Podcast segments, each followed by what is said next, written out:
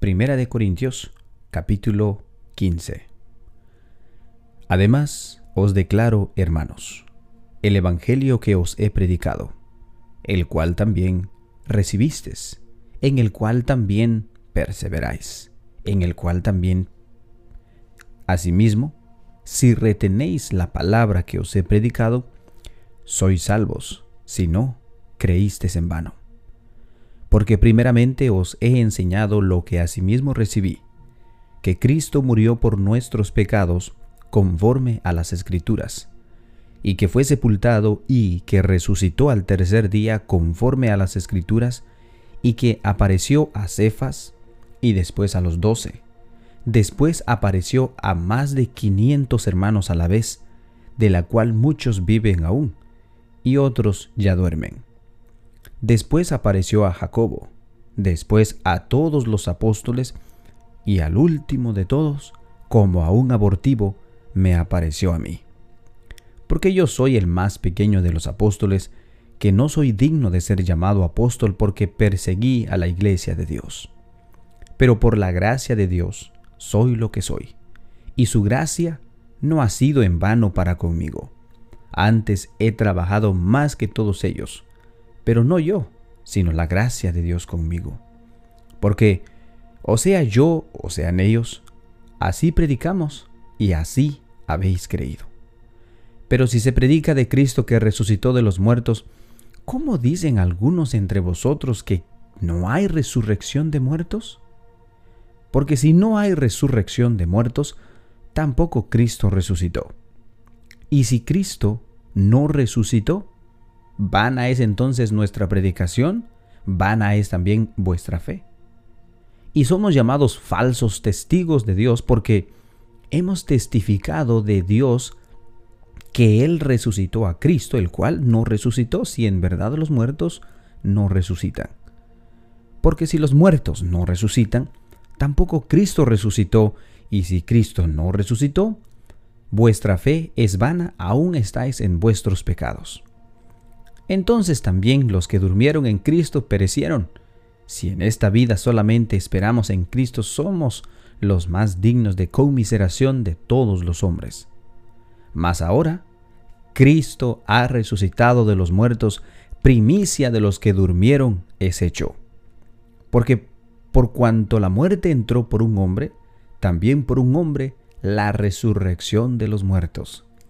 Porque así como en Adán todos mueren, también en Cristo todos serán vivificados. Pero cada uno en su debido orden. Cristo las primicias, luego los que son de Cristo en su venida, luego el fin, cuando entregue el reino el Dios y Padre, cuando haya suprimido todo dominio, toda autoridad y potencia. Porque preciso es que Él reine hasta que haya puesto a todos sus enemigos por debajo de sus pies, y el postrer enemigo que será destruido es la muerte. Porque todas las cosas las sujetó debajo de sus pies. Y cuando dice que todas las cosas han sido sujetas a Él, claramente se exceptúa aquel que sujetó a Él todas las cosas. Pero luego que todas las cosas le estén sujetas, entonces también el Hijo mismo se sujetará al que le sujetó a Él todas las cosas, para que Dios sea todo en todos. De otro modo, ¿qué harán los que se bautizan por los muertos si en ninguna manera los muertos resucitan? ¿Por qué pues se bautizan por los muertos? ¿Y por qué nosotros peligramos a toda hora? Os aseguro, hermanos, por la gloria de que de vuestro que de vosotros tengo en nuestro Señor Jesucristo, que cada día muero. Si como hombre batallé en Éfeso contra fieras, ¿qué me aprovecha? Si los muertos no resucitan, comamos y bebamos porque mañana moriremos. No erréis las malas conversaciones corrompen las buenas costumbres. Velad debidamente y no pequéis porque algunos conocen a Dios, para vergüenza vuestro lo digo. Pero dirá alguno, ¿cómo resucitarán los muertos? ¿Con qué cuerpo vendrán? Necio, lo que tú siembras no se vivifica, si no muere antes. Y lo que siembras no es el cuerpo que ha de salir, sino el grano desnudo, ya sea de trigo o de otro grano. Pero Dios le da el cuerpo como Él quiso y cada una semilla su propio cuerpo. No toda carne es la misma carne, sino que una carne es la de los hombres, otra carne la de las bestias, otra la de los peces y otra la de las aves. Y hay cuerpos celestiales y cuerpos terrenales, pero una es la gloria de lo celestial y otra la de los terrenales. Una es la gloria del sol, otra la gloria de la luna y otra la gloria de las estrellas, pues es pues una estrella es diferente de otra en gloria. Así también es la resurrección de los muertos. Se siembra en corrupción, se resucitará en incorrupción. Se siembra en deshonra, resucitará en gloria. Se siembra en debilidad, resucitará en poder. Se siembra cuerpo animal, resucitará cuerpo espiritual. Hay cuerpo animal y hay cuerpo espiritual. Así también está escrito, fue hecho el primer hombre Adán alma viviente, el postrer Adán espíritu vivificante. Mas lo espiritual no es primero, sino lo animal, luego lo espiritual. El primer hombre es de la tierra, terrenal, el segundo hombre, que es el Señor, es del cielo. ¿Cuál el terrenal? Tales también los terrenales, y cuál el, el celestial, también los celestiales. Y así como hemos traído la imagen de lo terrenal, traeremos también la imagen de celestial. Pero esto digo, hermanos, que la carne y la sangre no pueden heredar el reino de Dios, ni la corrupción heredan la incorrupción. He aquí, os digo un misterio. No todos dormiremos, pero todos seremos transformados, en un momento, en un abrir y cerrar de ojos, al final de la trompeta, porque se tocará la trompeta y los muertos serán resucitados incorruptibles y nosotros seremos transformados.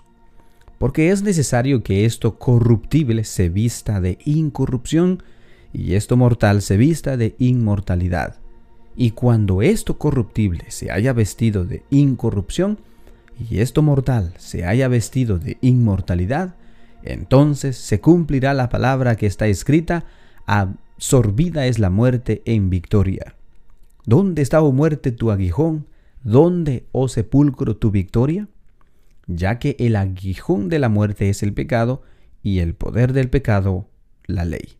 Mas gracias sean dadas a Dios, que nos da la victoria por medio de nuestro Señor Jesucristo. Así que, hermanos míos, amados, Estad firmes y constantes creciendo en la obra del Señor siempre, sabiendo que vuestro trabajo en el Señor no es en vano. Primera de Corintios, capítulo 16.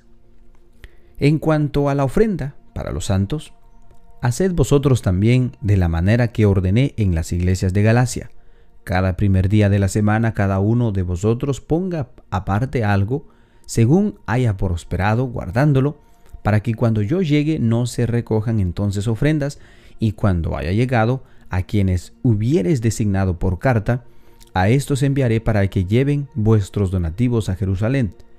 Y si fuere propio que yo también vaya, irán conmigo. Iré a vosotros cuando haya pasado por Macedonia, pues por Macedonia tengo que pasar.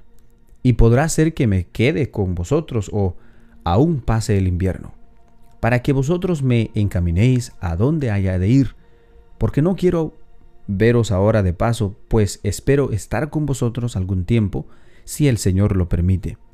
Pero estaré en esta pero estaré en Éfeso hasta Pentecostés, porque se me ha abierto puerta grande y eficaz, y muchos son los adversarios.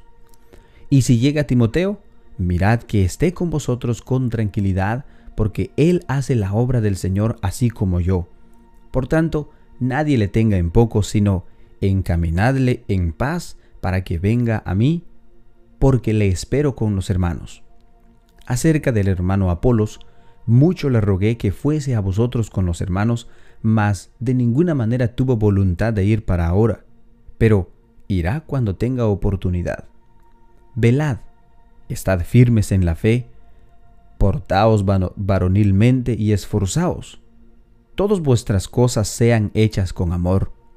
Hermanos, ya sabéis que la familia de Estefanas es las primicias de Acaya, y que ellos se han dedicado al servicio de los santos.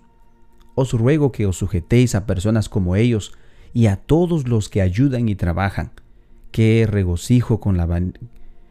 me regocijo con la venida de Estefanas, de Fortunato y de, y de Acaico, pues ellos han suplido vuestra ausencia, porque confortaron mi espíritu y el vuestro, reconoced pues a tales personas. Las iglesias de Asia os saludan.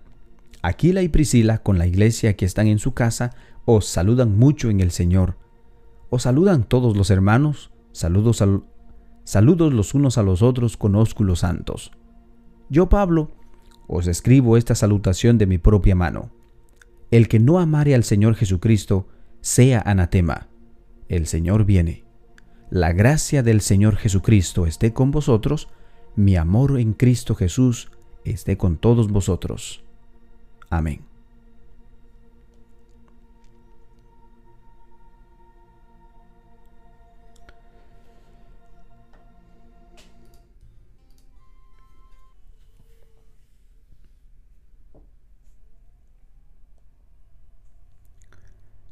Así es como hemos llegado al final de nuestra lectura bíblica para el día de hoy, hermanos.